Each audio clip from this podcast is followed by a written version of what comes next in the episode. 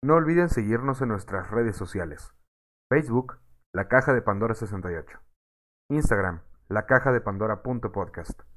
Twitter, arroba Caja de Pandora 01. Spotify, La Caja de Pandora. Y en YouTube como La Caja de Pandora Podcast. Hola, ¿qué tal? Muy buenas noches y bienvenidos a este su podcast de confianza, su podcast de bolsillo, La Caja de Pandora.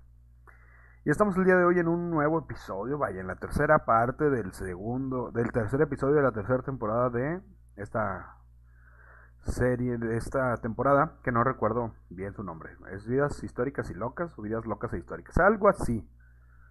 Y vaya, pues en esta tercera parte seguimos hablando del gran Julio César, Julius César, que la reina de, ¿cómo se llama? Bavitia, algo así. Bravitia. y pues. película, Ah, no mames. Y pues vaya, seguimos aquí platicando, ¿no? Digo, ya platicamos de. Pues algunas cuestiones del triunvirato, de su vida, de su ascenso al poder, cosas así, de la guerra de las Galias. Muchas cosillas ahí divertidas, ¿no? Y por eso nuestro buen amigo, el Fernando, pues está resumiendo de manera experta todo. Chau, hijo de perra, traigo mis chanclas del Rayo McQueen. Sí, algo así sentí cuando empezaste a ir tan rápido. Dije, ¡ah! Pero mira, me quedé a mitad de la guerra civil. Déjame te cuento cómo termina, porque no sé ni cómo empieza. Bien, bien. Y un sabio una vez dijo que para conocer el principio de las cosas tienes que conocer el final. Así es. Eh, no es cierto, Benji, nadie dijo eso, no digas mamadas. No me des la razón, Benji, cuestioname, culero. No, hermano, no puedo cuestionar yo una cuestión que eh, de la que tú de la que tú no dudas. Bueno. Eh, ya un poco de de resumen, venía la ah, la guerra civil se separaron en dos bandos, los optimates con Pompeyo, que querían pues mantener el poder en, el, en la aristocracia, y los populares con Julio César, que querían ganarse el apoyo de las masas, ¿no? Así a la vez. Entonces se dieron un par de batallas, la batalla definitiva tendría lugar en Farsalia, eh, una epopeya cansada, una epopeya cantada por Lucano en versos inmortales, eh, en el poema describe a Pompeyo en el declinar de sus años hacia la vejez y como una sombra de un gran nombre, así como alguien ya un poco derrotado. Eh, y también describe a Julio César como fogoso e indomable, un hombre que acudía a actuar donde quiera que le llamara la esperanza o la cólera. César venció y Pompeyo huyó a Alejandría, donde murió a manos de soldados de Ptolomeo, quien mantenía un contencioso con su hermana y esposa. Contencioso significa sexo salvaje y matrimonio. Lo primero no, solo matrimonio. Y su esposa y hermana Cleopatra, eh, Monterrey, no, Egipto. Eh, al enterarse del trágico final de Pompeyo, César lloró a su muerte. De hecho, le organizó así un funeral muy vergas y la madre. Y hablando de Egipto, César visitó Egipto.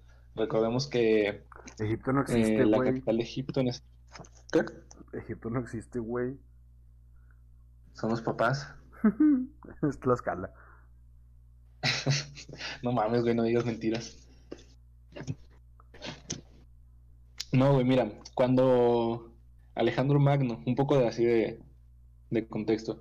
Cuando Alejandro Magno eh, conquistó y fundó, bueno, conquistó una parte de Egipto y fundó Alejandría, se quedó y murió Alejandro Magno y se, fragmentó todo su legado. Se quedó Ptolomeo en Alejandría, entonces dio, ¿cómo se dice? Dio inicio a una a una descendencia de Ptolomeos. Este era Ptolomeo treceavo o algo así. Sí, a todo, a todo, el, a todo el, al origen de la familia tolemaica. Ea, eso que dijo Benji. Eh, bueno, cuando César visitó Egipto, llegó acompañado con dos legiones, un total de unos 6.000 hombres, ¿qué te gusta? Entonces, bueno, acomodó sus hombres en el Palacio Real y se dispuso a poner orden a, la situación interna del país del Nilo, dividido pues por el enfrentamiento de los hermanos y esposos, que eran Ptolomeo III y Cleopatra VII, que también era, ya había habido un chingo de Cleopatras. Eh, pues, esto, ¿cómo te pondría, viejo? Si llega un ejército romano, es un egipcio así común, llega un ejército romano y eh, pone así chingos de romanos en el palacio. Depende, ¿soy un egipcio del pópulo o, tengo, estoy bien acomodado? Del pópulo, güey. Ah, muy mal, güey, qué miedo. A ver, bueno, Ahora, ahora pregúntame si fuera uno de los acomodados. ¿Y si fueras de los acomodados? No mames, qué miedo, güey, me van a matar. Mira, güey, sumado a esto, de que llegó así Don Vergas a poner su ejército en el palacio, eh, el César le dio el trono a Cleopatra. Entonces, junto a todo lo demás, eh, las tropas romanas en el Palacio de los Faraones y la deposición de Ptolomeo hizo que el pueblo, dirigido por los consejeros fieles eh, al rey, se amotinase y tratase de tomar el palacio. Y esto dio lugar a un sitio de cuatro meses donde César resistió atrincherado en el palacio frente a los 60.000 hombres del egipcio Aquiles. Es una forma de decirle, sí. Cuando, pero llegaron refuerzos al mando de, se llamaba Mario Augusto, una mamá Llegaron refuerzos a ayudar a César. Y ahí ese güey se puso las pilas y protagonizó una de sus grandes genialidades de militares y logró atravesar la pinche multitud egipcia para unírseles a sus refuerzos. Eh, tras lo cual, pues desató una sangrienta batalla en la que falleció Ptolomeo y destrozaron las tropas egipcias. Después de eso, Cleopatra se trasladó a Roma, donde vivió hasta la muerte del dictador. Aunque bueno, aquella guerra entre los romanos no, terminó con eso. César tuvo que volver a Tapso, que es una provincia egipcia, a Amanda también, contra las fuerzas de los hijos de Pompeyo. Amanda Miguel. Incluso en medio de la guerra civil derrotó definitivamente a Farnaces, que era el enemigo del rey del Ponto.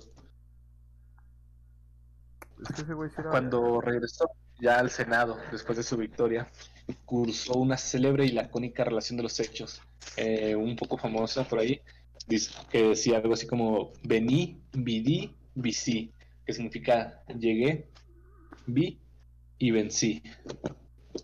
Venid, venida por mí, pero con la cara destapada, hijos de puta, así, así dijo. Algo así, estás parafraseando, pero Simón. sí, algo así. Güey, es que. Es que sí tenía mucha visión militar el buen Julio. Digo, aparte de que sus tropas eran tropas preparadas realmente y fervientemente para la guerra y estaban preparados para muchas cuestiones así. El mandato, o sea, cómo los dirigió fue, uff, joyita, güey. Ey. O sea, era una gran estrategia militar, no por nada llegado estaba. Ay, güey. Pero pues mira, Egipto, X. la cuna de la civilización X, ¿no? Simón. ¿En qué año estamos ahí?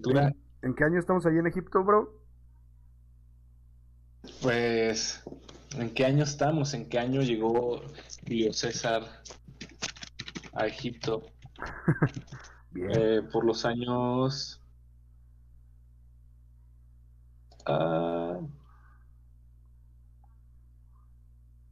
50, ah, no sé, viejo. Ok. Porque después viene tras la victoria, güey. Ah, Simón, obviamente, pero. Si me das un segundo. Sí. Sí, bro.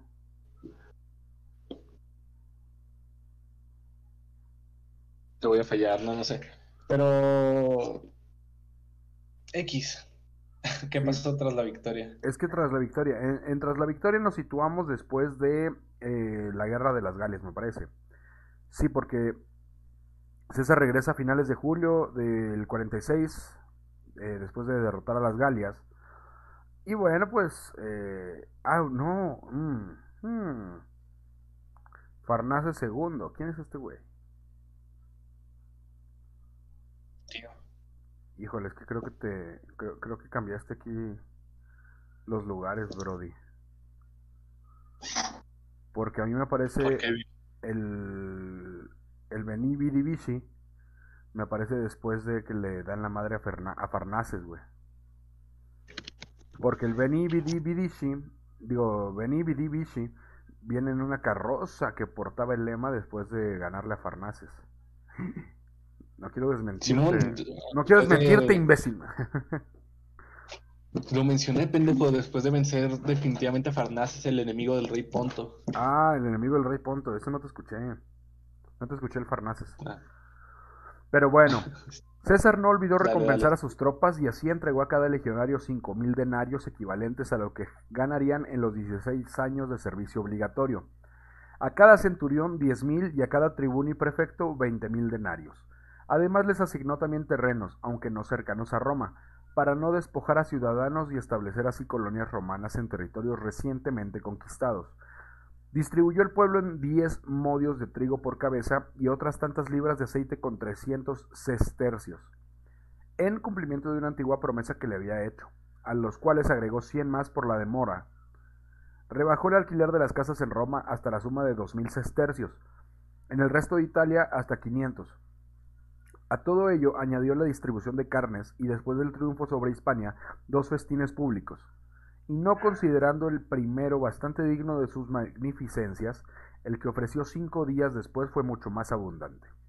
Dio también espectáculos de varios tipos, incluyendo combates de gladiadores y comedias en todos los barrios de la ciudad, que desempeñaron actores de todas las naciones y en todos los idiomas.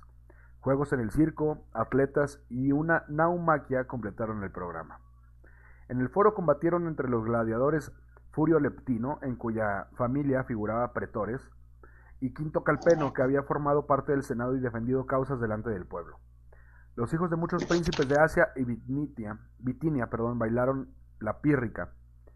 El ciudadano romano décimo Liberio representó en los juegos un mimo de su composición, recibiendo 500.000 sestercios y un anillo de oro, y pasó después desde la escena por la orquesta a sentarse entre los equites. En el circo se ensanchó la arena por ambos lados, abrieron alrededor un foso que llenaron de agua y jóvenes nobilismos, nobilísimos perdón, corrieron en aquel recinto cuadrigas y vigas, o saltaron en caballos adiestrados al efecto. Niños divididos en dos bandos, según la diferencia de edad, ejecutaron los juegos llamados troyanos. Se dieron cinco días de combates de fieras y finalmente se dio una batalla entre dos ejércitos. Cada una comprendía 500 infantes, 30 jinetes y 20 elefantes. Con objeto de dejar a las tropas mayor espacio, habían quitado las barreras del circo, formando a cada extremo un campamento. Durante tres días lucharon atletas en un estadio construido expresamente en las inmediaciones del campo de Marte. Mm.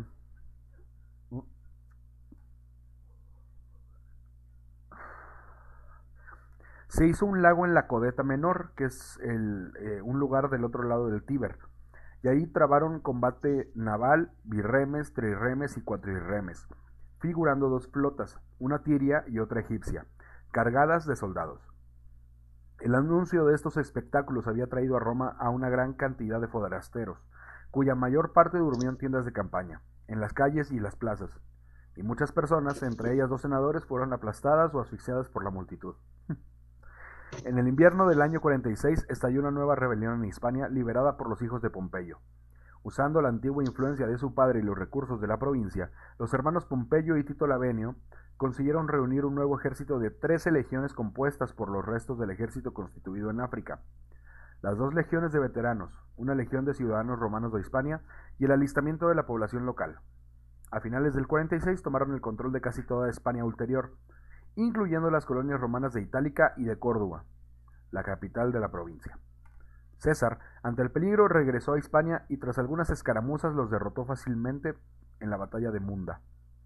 Mención aparte merece la actividad construida, perdón, constructiva de César, que durante su dictadura emprendió numerosos proyectos de reforma de los edificios públicos de Roma y creó otros muchos nuevos, en general en torno al campo de Marte y el nuevo complejo del foro.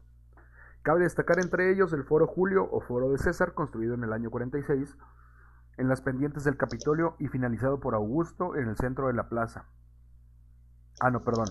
En el centro de la plaza se alzaba la estatua ecuestre de César.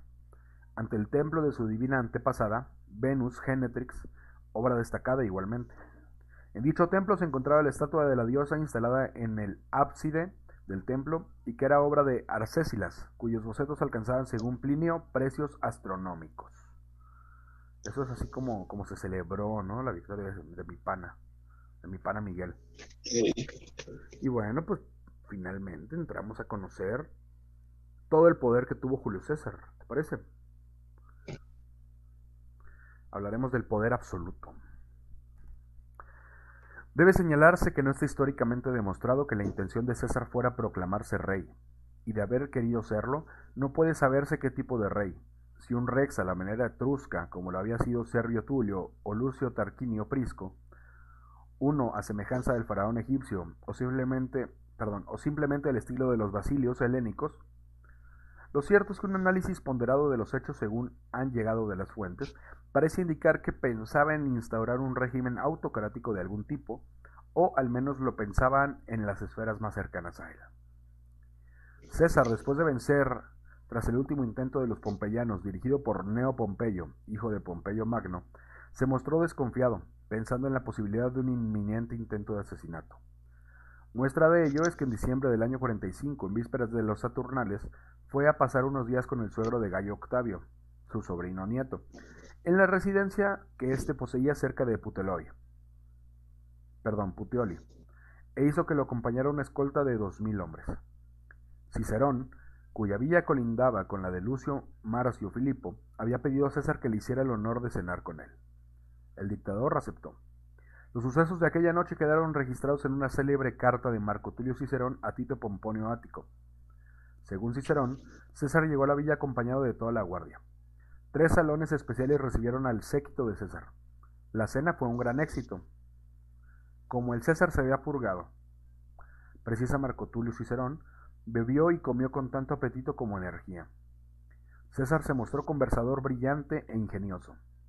Por otra parte, añade su anfitrión, dio una palabra de asuntos serios, conversación eternamente literaria. Al día siguiente, 20 de diciembre, partió a Roma.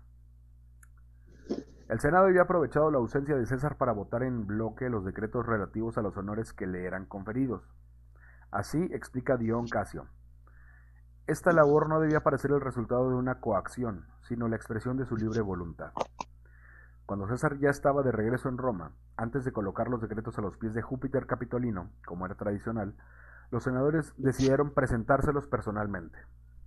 De este modo, se subraya aún más la importancia del homenaje que el Senado le rendía. César estaba en el vestíbulo del templo de Venus Genetrix ocupado en discutir los planos de los trabajos que los arquitectos y artistas habían venido a someterle, cuando se le anunció que el Senado, incorpore, había venido a verlo. Precedido de los magistrados en ejercicio y de una multitud de ciudadanos de diversos rangos, hizo como que no le daba importancia alguna y continuó, sin interrumpirla, la conversación con sus colaboradores. Ay, güey, es que, es que Julio César en ese punto ya estaba loco, ¿no? Ya, ya tenía mucho miedo de que sí lo mataran. Eh, pues sí, cuando, cuando llegas a tener mucho poder, a veces lo suele acompañar pues la paranoia, ¿no? No sé. Pues es que la conciencia, güey. Sí, es que bueno, César era emperador y dictador. Como tal, volvió a ejercer su típica clemencia con sus enemigos pero no olvidó su política agraria y de asentamientos colonos. Eh, eh, siguiendo el, marco histórico de, lo que venías contando, eh, en esa reunión con el Senado Incorpore, uno de los senadores se, adelantó a pronunciar un discurso apropiado a las circunstancias y César pues lo volteó, pero sin dignarse a pararse de su propio asiento, como intentando poner en evidencia su, disgusto con la afrenta que le infringió el tribuno Aquila tres meses antes. Y bueno, su, su respuesta dejó así como que en shock a los senadores. En vez de alargar la lista de honores a él acordados, insistió más bien en reducirlos, pero no obstante, los aceptó. Esta actitud pues produjo indignación entre los miembros del Senado y en la multitud que asistió a, a esta solemnidad. Y bueno, César no solo se limitó a aceptar las distinciones honoríficas con las que lo había colmado el Senado, sino que al mismo tiempo supo apoderarse de múltiples prerrogativas de un carácter más realista que le permitieron reunir en sus manos la totalidad del poder gubernamental. Exigió y obtuvo que todos sus actos fuesen ratificados por el Senado. Los funcionarios públicos fueron obligados a prestar juramento desde su entrada en funciones de no ponerse jamás a medida alguna, de no ponerse a medida alguna emanada de él. Y les hizo atribuir los atributos, los privilegios de los tribunos de la plebe y bueno, César era dictador imperador, como lo mencioné, no olvidó su política agraria y de asentamientos colonos. César aumentó el número de fiestas populares, eh, dispuso normativas económicas y financieras que protegían a los menos fuertes. También trató de morigerar el lujo de los poderosos y limitó los gastos en banquetes. Diseñó profundas transformaciones políticas, dictó leyes que ampliaban la ciudadanía romana, a capas más vastas de la población y comenzó a pensar en rumbo distinto al hasta entonces conocido dentro de los límites de la ciudad romana. Eh, él estaba convencido de que para mantener el dominio en Oriente y llevar a cabo con éxito la expedición final contra los partos, eh, la única amenaza para el imperio en ese entonces, pues necesitaba ser rey absoluto fuera de los confines territoriales de Roma o o eso decían los rumores, y este fue el detonante de, de, pues bueno, de su, del complot contra su persona. Pero creo que eso lo vamos a ver más adelante, ¿o no, Benji? Así es, Fernando. ¿Qué te parece si dejamos por hoy este episodio tan hermoso? Y nos vemos a la siguiente, ¿no? A la próxima para platicar un poquito. ¿En qué terminará esta historia? Mm, no lo sabemos. Síganos para más contenido chido, ¿no? Vámonos. Muchas gracias, Fernie, por estar ah, con nosotros hoy. La frase. ¿Qué? ¿Cómo es pendejo? Te exprofié la, la frase. Eh, pues sí, un poco. Pero tienes que decir, te pregunté que cómo está, que muchas gracias por estar con nosotros, tontote. Ah, bueno, gracias, banda. Chido. Cámara, nos vemos. El hombre que no conoce su historia está condenado a repetirla. ¡Vámonos! No olviden seguirnos en nuestras redes sociales. Facebook, La Caja de Pandora 68. Instagram, La Caja de Pandora.podcast. Twitter, arroba Caja de Pandora 01. Spotify, La Caja de Pandora. Y en YouTube como La Caja de Pandora Podcast.